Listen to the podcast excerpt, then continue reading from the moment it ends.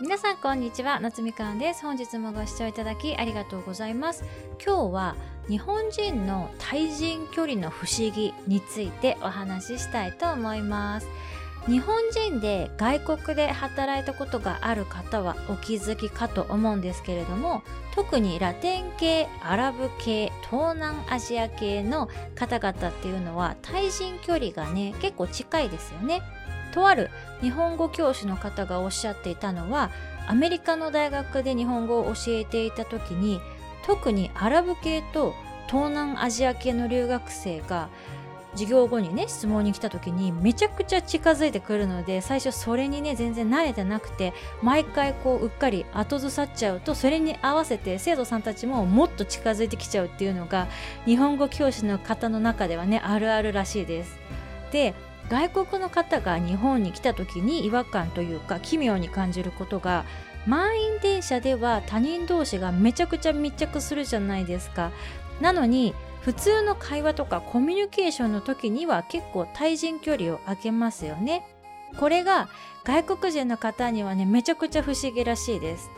とある外国人の方が日本人は満員電車であんなに他人と密着してるんだからコミュニケーションもあんな感じで密着していいって思っちゃって友達たちとね喋ったりとかそういう時に結構こう近づいていっちゃったら日本人の子たちにねゲイと勘違いされたっていう話も聞いたことがあります。あとは日本の大学に通っている留学生の子たちを見ると特に中国人の子たちとかは友達同士必ずね間に1個席を空けたりしないでギュッてね固まって座る傾向があるそうなんですけれども日本人の生徒たちは友達同士であってもその2人の間に1個席を空けてそこにお互いの荷物を置いて座るっていうのがね多いらしいです。あとこれはちょっと対人距離とは話がずれるんですけれども留学生の人がめちゃくちゃ不思議に思う日本人のジェスチャーの一つに手をこう前に振りながら手刀をね切りながら前に進むっていう動作私たちするじゃないですか。私も誰かね前をこう横切ったりとかする時必ずこの手刀を切りながら失礼しますみたいな感じで前を通るんですけれどもあの手刀を切るっていうジェスチャーが他の国には見られないジェスチャーなので一体何を意味してるのかがね全くわからないっていうのが確かに言われてみたらなんで人の前を横切る時に手刀切るのか私にも分かんなくって考えてみたらこれめっちゃ不思議な動作かもって思いました。あと最近は個室の歯医者さんとかも増えてきたとは思うんですけれどもちょっと昔の歯医者さんって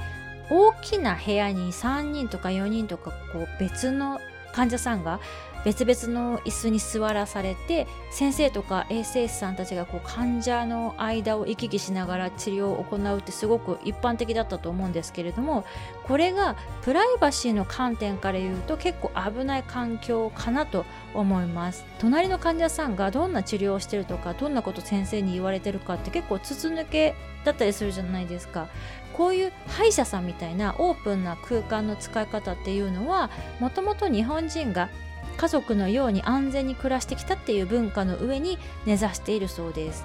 日本人であれば怪しい人はいないから隣に他人がいてもさほど気にならないし満員電車で他人とああやってくっついていられるのもお互いに悪いことはしないだろうっていう信頼感があるからだそうです。これは先週お話しした日本は性善説がめっちゃ浸透している文化であるっていうのにね通じているなと思いました。こうやって考えてみると確かに日本ってあるところでは対人距離がめっちゃ近いのに一方ではめっちゃ離れるみたいなすごい要所要所で距離感の設定が難しい文化だなって思いましただから外国人の方が日本に来ると距離感をね保つのが難しいっていうのもなるほどなと思いますよね。対人関係の距離って文化でもねもちろん違いがありますけれども性別間でもね違いがあると思うのでその性別も相まって慣れるまでにはね結構時間がかかるのかもと感じました。それではまた次のエピソードでお会いしましょう。バイ。